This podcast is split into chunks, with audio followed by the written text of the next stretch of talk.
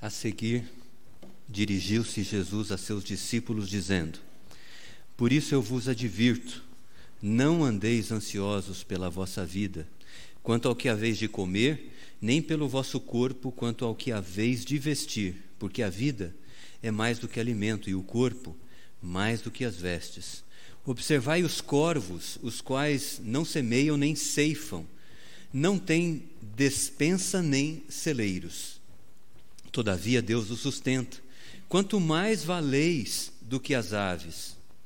Qual de vós, por ansioso que esteja, pode acrescentar um côvado ao curso da sua vida? Se, portanto, nada podeis fazer quanto às coisas mínimas, por que andais ansiosos pelas outras? Observai os lírios, eles não fiam nem tecem. Eu, contudo, vos afirmo que nem Salomão, em toda a sua glória, se vestiu como qualquer deles. Ora, se Deus veste assim a erva que hoje está no campo e amanhã é lançada no forno, quanto mais tratando-se de vós, homens de pequena fé. Não andeis, pois, a indagar o que haveis de comer ou beber, e não vos entregueis a inquietações, porque os gentios de todo o mundo é que se preocupam ou que procuram essas coisas, mas vosso Pai sabe que necessitai delas. Buscai antes de tudo o seu reino, e essas coisas vos serão acrescentadas. Não temais, ó pequenino rebanho, porque vosso Pai se agradou em dar-vos o seu reino. Vendei os vossos bens e dai esmola, fazei para vós outros bolsas que não desgastem, tesouro inextinguível nos céus, onde não chega o ladrão, nem a traça consome. Porque onde está o vosso tesouro, aí estará também o vosso coração. Senhor, fala conosco por meio da tua palavra, ajuda-me a ser fiel a ela, a ser simples, e que o teu Espírito uh, ilumine a nossa mente e coração para aprendermos aquilo que o Senhor deseja nesta manhã. E saímos aqui, saímos daqui com disposição renovada de te servir e fazer tudo no nosso dia a dia para a tua glória porque é em nome de Jesus que nós oramos. Amém. Esse texto que foi lido faz parte do Sermão do Monte que Jesus proferiu aos seus discípulos. Ah, o Sermão do Monte, ele aparece no Evangelho de Mateus, lá ele aparece de uma forma completa, nos, nos capítulos 5 6 e 7 do Evangelho de Mateus. Em Lucas, o sermão, sermão do monte ou da montanha, ele aparece de forma fragmentada. Ele aparece em várias partes do Evangelho.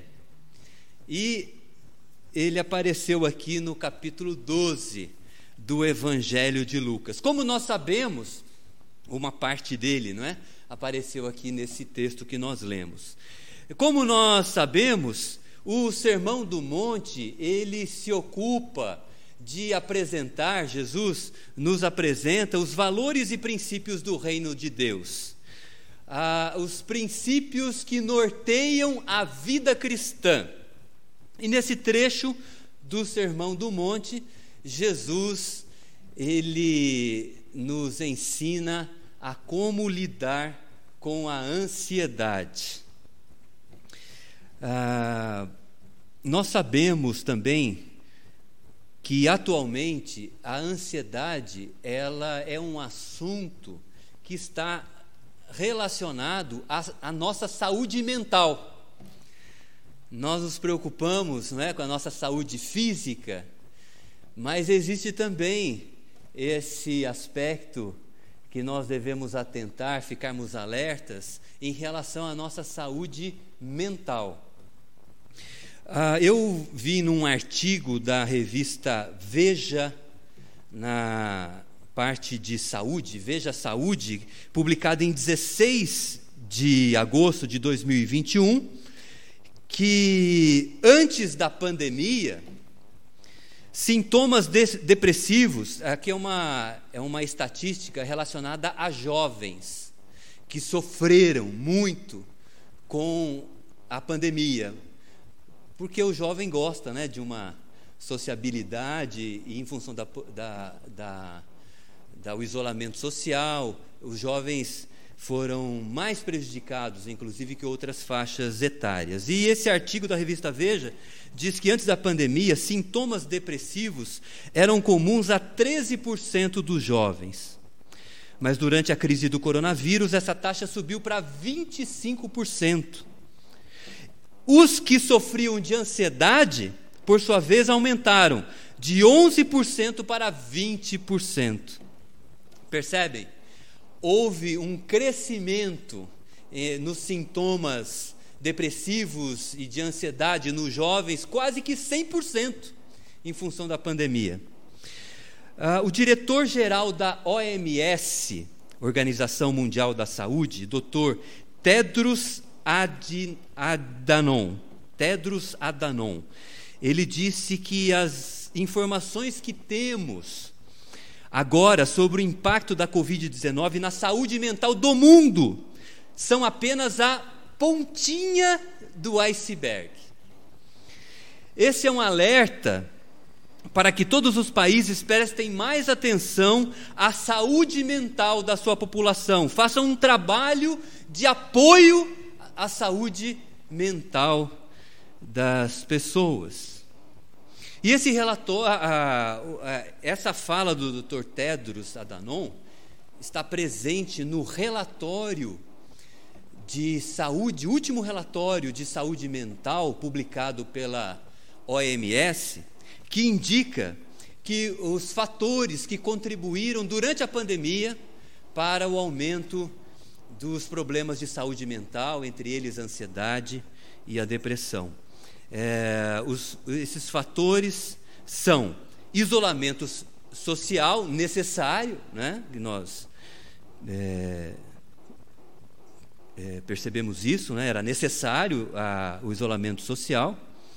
Né? Infelizmente, alguns pensaram que a contaminação geraria uma imunidade da população, chamada de imunidade de rebanho, que constatou-se não ser verídica, porque o vírus se adapta e provoca novas variantes e a contaminação começa tudo, tudo novamente. Então, isolamento social, solidão, né, que gerou, é, em função desse isolamento, medo da infecção, sofrimento diante da possibilidade da morte, de sua morte e de entes queridos, a tristeza do luto, em função da morte de pessoas queridas e as preocupações financeiras né, que a pandemia gerou também. Uh, isso está no relatório da OMS sobre saúde mental que foi divulgado em 17 de junho de 2022. Agora, eu encontrei também uma pesquisa no portal Terra que, tirando a pandemia, indica quais as, as pessoas, né, indicando Quais as principais causas de ansiedade? E é curioso isso daí, né? As pessoas disseram, né? É, o que gera mais ansiedade em você? Olha o que elas responderam: cuidar dos filhos em primeiro lugar. Cuidar dos filhos. Problemas no trabalho. Terceiro lugar, casamento. Fator de ansiedade. Casamento. Ah, quarto fator é, é saúde, a sua saúde e das pessoas que você ama, né? você se relaciona. Pagar contas. Olha que curioso aqui, gera ansiedade nas pessoas. Cuidar da aparência. Né? Cuidar da aparência. E outra aqui também achei muito curiosa, né? Responder às interações nas mídias sociais gera ansiedade. É por isso que eu, é, é, a minha esposa um dia me colocou no Facebook, mas eu nunca entrei no meu Facebook, tá bom? Se você, eu recebi vários convites, né, para que é, a, eu aceitasse a pessoa como a, é, a, amiga, né? Eu acho que é amizade no Facebook, né? Mas eu nunca entrei no Facebook, então eu não pude dizer nem sim nem não, porque eu nem conheço o meu Facebook ainda. Eu preciso, a Kelsey acho que me incluiu nesse aplicativo está fazendo já uns 20 anos, eu não sei o que ele é ainda.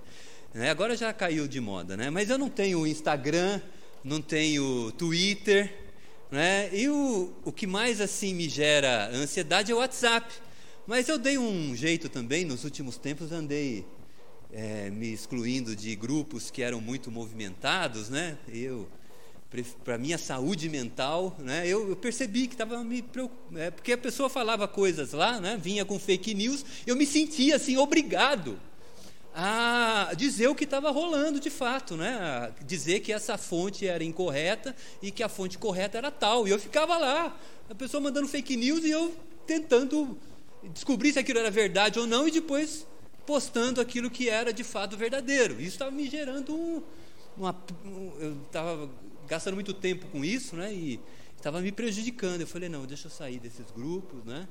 É obviamente as pessoas não é, receberam bem essa minha decisão, mas para mim foi algo maravilhoso.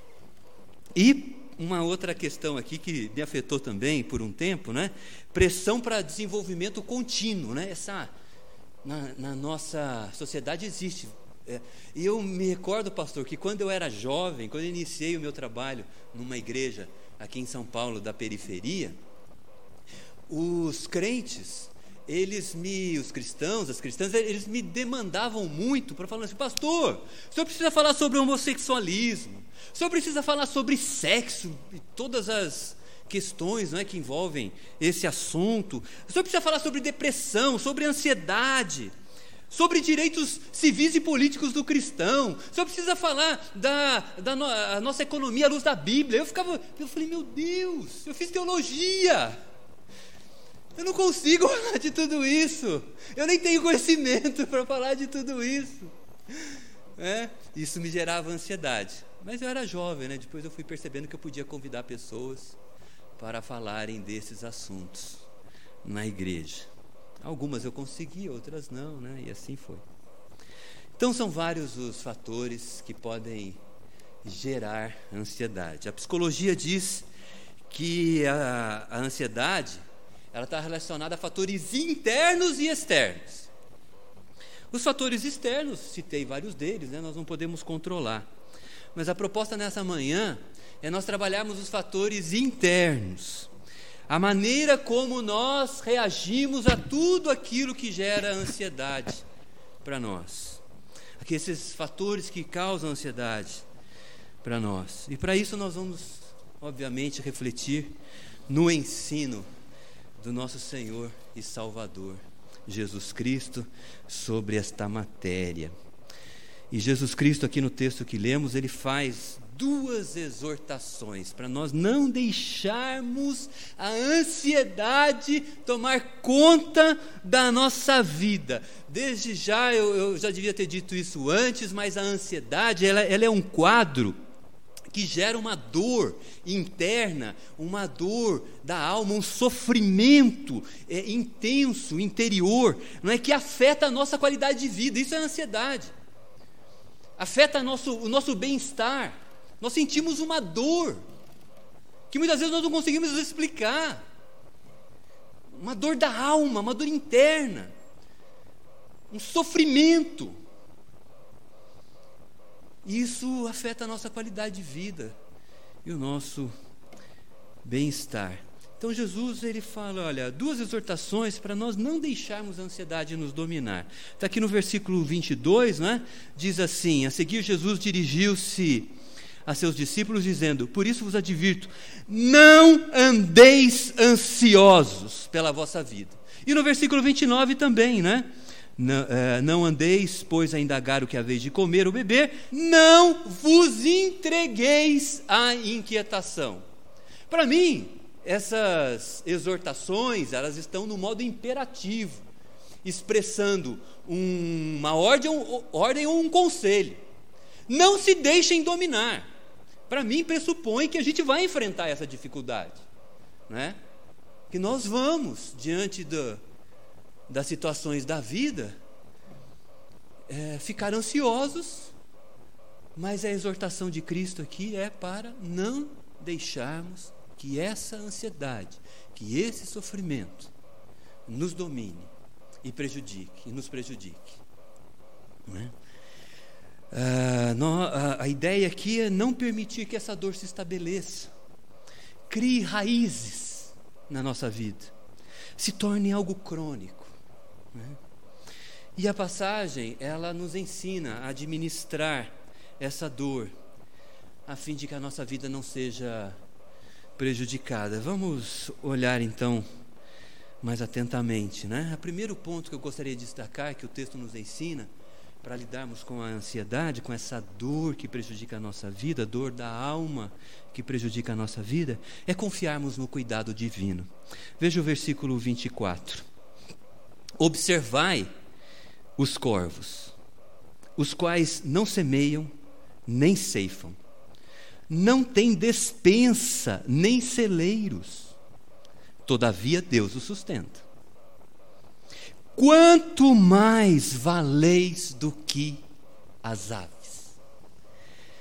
Versículo 27 diz assim: Observai os lírios, eles não fiam nem tecem. Eu, contudo, vos afirmo que nem Salomão, em toda a sua glória, se vestiu como qualquer deles. Ora, se Deus veste assim a erva, que hoje está no campo e amanhã é lançada no forno, quanto mais tratando-se de vós, homens de pequena fé. Confiar no cuidado de Deus para com a nossa vida. Confiar no cuidado, para confiar no cuidado de Deus é, é necessário conhecê-lo e para conhecê-lo, para, para conhecermos alguém, é necessário que nós nos relacionemos com essa pessoa, não é verdade? Você só confia em alguém, não é? confia até certo limite, não é? porque a, a Bíblia nos adverte também para confiarmos integralmente somente em Deus, mesmo as pessoas que nós amamos podem falhar conosco, né? mas a gente confia, vai confiando na pessoa na medida em que a gente vai se relacionando com ela e vai conhecendo como ela é, como ela fala, como ela age. E a gente vai começar a confiar, confiar. Né? A confiança com Deus é da mesma maneira, é algo que a gente precisa aprender. Jesus Cristo fez uma oração lá no Evangelho de João, é, descrita essa oração lá no Evangelho de João, capítulo 17. Essa oração é chamada de oração sacerdotal. Os editores colocaram o título lá do capítulo 17 do Evangelho de João como oração sacerdotal. Por que oração sacerdotal? Porque lá no Antigo Testamento, os sacerdotes colocavam diante de Deus as petições do povo intercedia pelo povo diante de Deus, era a função do, do sacerdote. Sacrificava diante de Deus para que Deus perdoasse os pecados do povo, os sacrifícios que eram feitos né, lá no Antigo Testamento, que tipificavam o sacrifício de Jesus Cristo. Né? Então, eh, Jesus, como alguém que intercede, por isso até que a Bíblia fala que nós, como igreja, somos reino de sacerdotes. Nós somos reino de sacerdotes. Hoje o sacerdócio, a reforma, nos trouxe essa verdade. O sacerdote não é, não é somente o reverendo Roy, o pastor Ismael, não é o pastor reverendo fulano de tal. Não. A reforma esclareceu isso para nós, dizendo que todos nós cristãos somos um reino de sacerdotes. O princípio do sacerdócio universal porque nós intercedemos uns pelos outros. E Jesus intercede também por nós. Lá no, no, Evangelho de João, capítulo 17, ele faz uma intercessão muito interessante. Ele pede a Deus que permita que os seus discípulos, aqueles que criam nele e aqueles que ainda viriam a crer, conhecessem a vida eterna. E ele explica o que é a vida eterna. Lá em João 17,3, ele diz assim: A vida eterna é essa, que conheçam a Ti, o único Deus verdadeiro, e a Jesus Cristo, a quem enviaste. Para desfrutarmos da vida, e a vida de forma perene, eterna, é necessário conhecer Deus é necessário se relacionar com Deus. É por isso que Jesus ora, para que essa fosse a nossa experiência. Porque se relacionando com Deus, confiando nele, ansiedade seria combatida.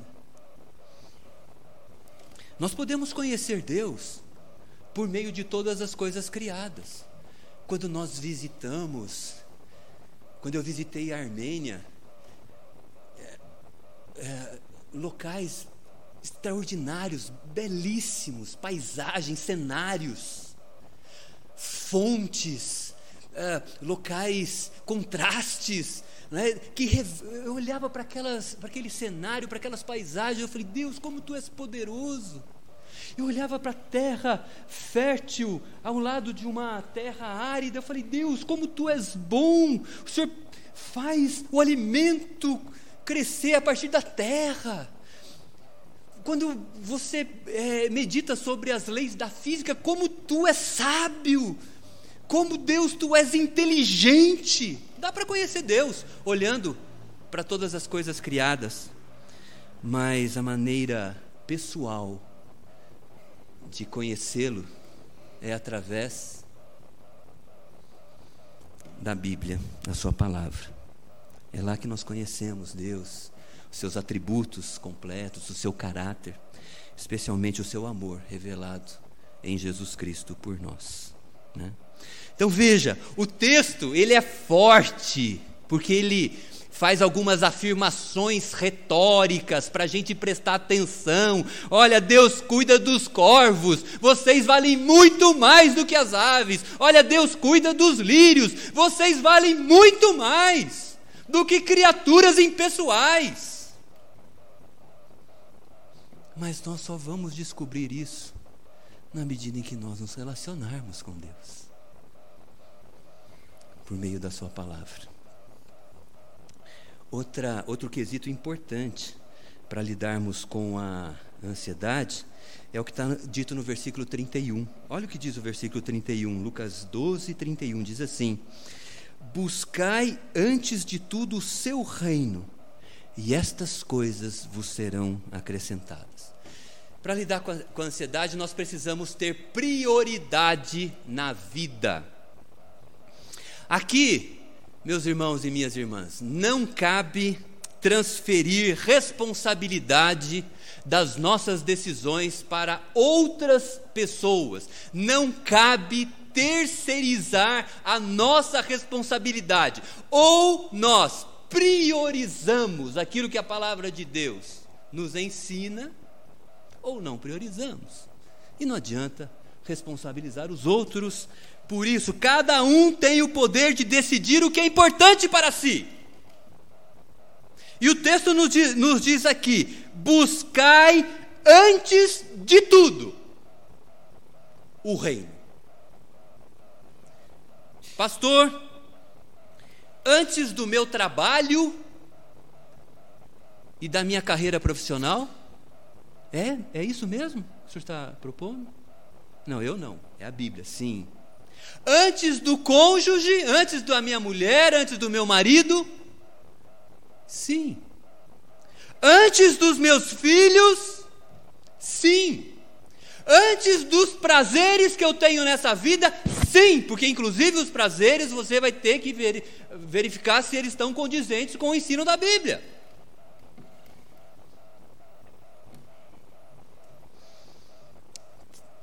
Priorizar aquilo que é importante.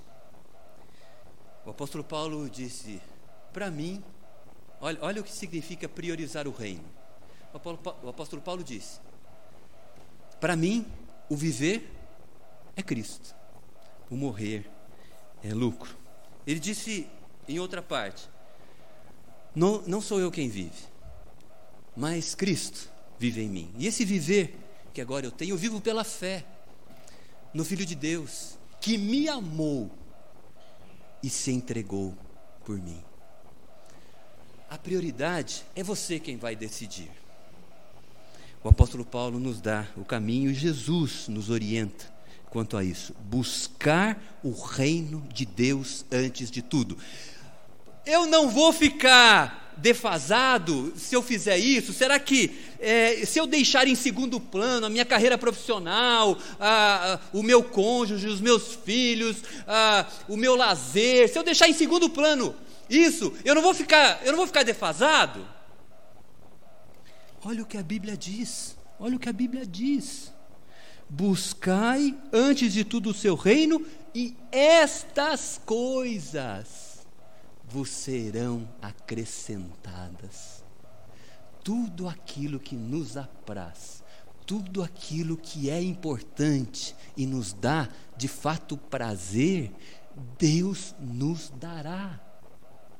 E mais do que isso, Ele nos dará e nos ajudará a desfrutar de uma maneira plena. Por vezes as pessoas têm e não desfrutam, porque estão perturbadas, porque estão ansiosas, não conseguem enxergar, não conseguem perceber.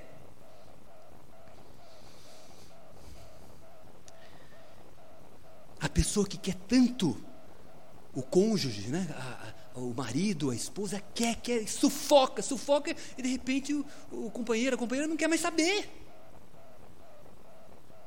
Porque só foca nisso. A mãe que não dá espaço para o filho. E assim por diante. É, no meu pastorado, eu me, recor me recordei quando estava pensando sobre essa questão né, de priorizar, priorizar o reino. Eu me lembro, pastor, que tinha uma senhora que depois dos sermões ela me abraçava e dizia assim: O Senhor é tudo. Falava para mim. eu ficava preocupada. Não, não tem nenhuma conotação assim é, afetiva, é, ela, ela, ela, me achava importante. Tá? Eu, tentava entender, mas eu, eu falava assim: alguma coisa está errada no meu ensino, porque eu preciso mostrar para ela, antes de sair dessa igreja, que ela precisa falar: Jesus é tudo para mim, não o Senhor é tudo para mim. Eu, quando falou Senhor, eu estava Senhor com letra minúscula, minúscula referindo-se a mim. Aí, é, e ela, eu, eu falava, irmã, Jesus é tudo para nós, né? Mas não adiantava Senhor, eu encontrava com ela, ia visitar, pastor, o senhor é tudo para mim, me abraçava. Ah, meu Deus do céu. Né? Aí o que, que aconteceu? Né? Eu saí da igreja, ela continuou falando isso. E depois eu estava conversando um tempo atrás com um irmão né, que frequentava a mesma igreja. Eu falei: Você lembra da senhora Fulana? Eu falei: Lembro. Está afastada da igreja. Aí eu associei. Né, se, ela acho que continuou pensando que eu era tudo para ela. Né? Ela tinha que pensar que Jesus é tudo para ela, porque aí sim ela não se afastaria da igreja. Né? O problema é nós priorizarmos qualquer coisa no lugar de Deus, do reino de Deus. Qualquer coisa, qualquer pessoa, não tem isso. Deus é que deve ter prioridade. Por isso, nós precisamos realinhar o foco da nossa vida, priorizar de fato o que é importante. E às vezes é mais do que um realinhamento uma calibragem simples, às vezes é preciso dar reset, né? recomeçar tudo de novo. Recomeçar tudo de novo, priorizando o reino de Deus. Não é? Tem aqui na, no contexto dessa passagem, tem o exemplo de Marta e Maria. É, Lucas 10, depois você pode ler com calma, Lucas 10, 38 a 42. Jesus e a sua comitiva chegaram na casa de Marta e Maria, irmãs, que são irmãs também de Lázaro, que foi ressuscitado por Jesus Cristo.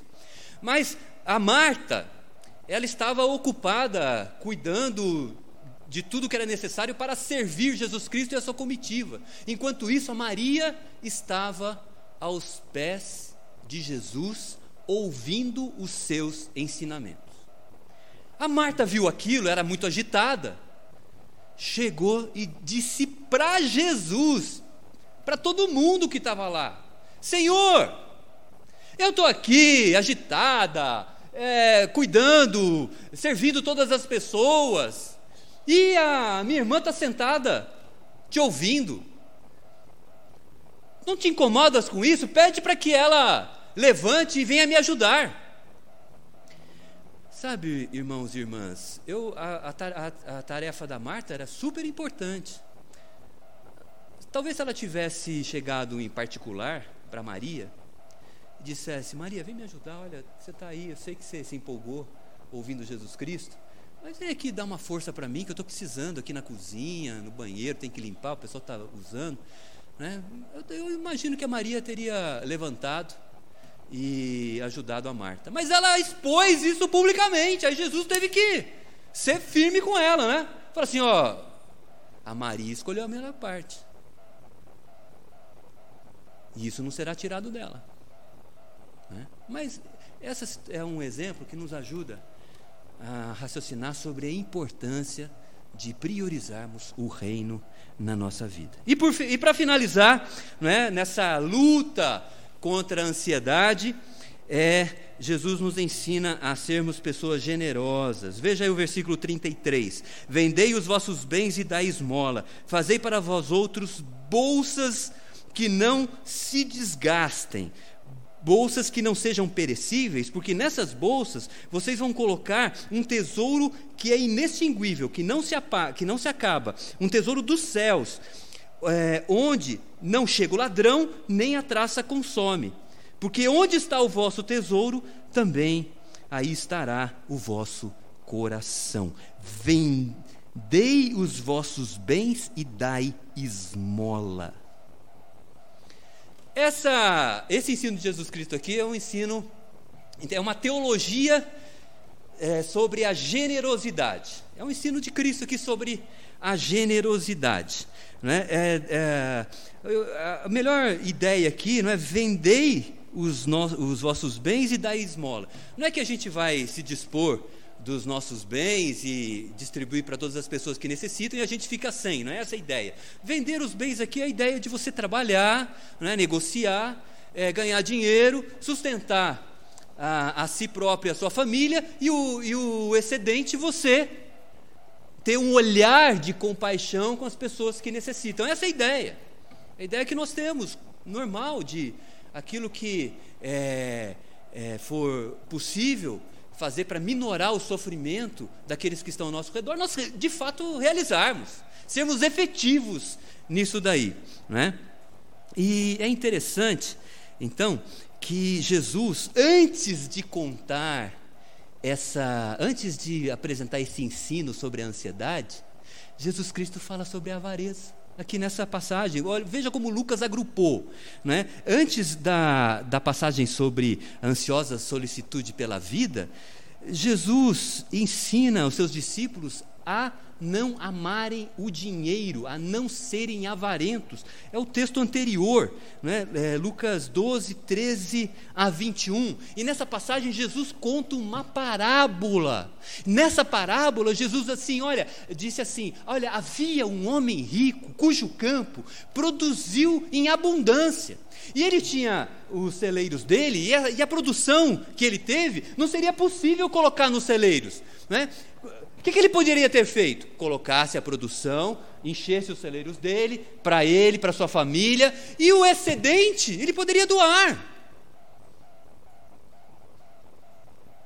Caso seguisse o ensino de Jesus Cristo: vendei né, os vossos bens e dai esmola. Poderia doar o restante, aquilo que foi além do necessário. Mas o que aquele homem fez? Avarento, que amava o dinheiro, ele destruiu os celeiros dele. Os celeiros são pequenos demais. Construiu outros maiores e colocou tudo, toda a produção nos seus celeiros. O que aconteceu com ele? Naquela noite, ele morreu. Não conseguiu desfrutar de nada que ele possuía Jesus nos ensina a teologia da generosidade, porque a busca pelo que é terreno, pelos bens terrenos, pelo dinheiro, gera ansiedade. Mas ser generoso nos livra da ansiedade.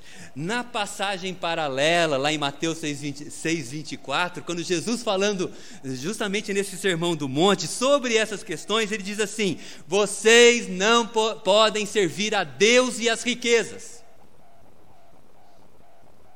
Lá na tradução revista e corrigida, está tá dizendo assim: Vocês não podem servir a Deus e a mamon E eu gosto mais dessa tradução. Vocês não podem servir a Deus e a Mamon, porque Mamon é uma palavra hebraica que significa a personificação da riqueza. É elevar a riqueza a uma categoria de divindade. Veja, para muitas pessoas, não podeis servir a Deus e a Mamon. Deus é uma categoria de divindade. E para muitos, Mamon, a riqueza, também é uma categoria de divindade, pela maneira como essas pessoas se relacionam com o dinheiro, pelo amor que essas pessoas têm em relação ao dinheiro. Então o que, que Jesus nos ensina? Olha, eu sei, o dinheiro gera ansiedade, mas cuidado, sejam generosos. Tendo possibilidade, ajudem os que necessitam. Façam isso sem expectativa de retorno, sem exigir nada em troca, voluntariamente, com alegria. E o texto termina aqui dizendo: Porque onde está o vosso coração, onde está o vosso tesouro, aí também estará o vosso coração. E a pergunta que certamente não quer calar nesta manhã é: onde está o nosso coração? Esse texto nos apresenta dois modelos de vida. Um modelo em que a, a pessoa confia nos bens materiais, não prioriza o relacionamento com Deus, o reino de Deus, e, obviamente, não pode confiar no cuidado dele para com a sua vida. Essas pessoas terão dificuldade para administrar esses fatores do nosso dia a dia que geram sofrimento, que trazem sofrimento, que geram ansiedade. Terão dificuldade, porque optaram por esse modelo de vida. Agora, o que Jesus Cristo nos propõe é confiarmos sim no, no cuidado dele. Precisamos conhecê-lo, precisamos conhecer a Bíblia, precisamos conhecer o amor de Jesus, de Deus, através de Jesus por nós. Precisamos priorizar o relacionamento com Deus, porque as coisas que são importantes para nós e que nós desejamos, Deus acrescentará da maneira correta, no tempo certo, para nós desfrutarmos e lembrarmos que nós não somos pessoas individuais. O pastor Roy bate muito nessa tecla. Nós estamos inseridos num contexto. Quando houver sobra na nossa renda, nós tivermos condição, precisamos olhar para aqueles que carecem, dentro da igreja e fora dela. Que Deus nos abençoe. Amém.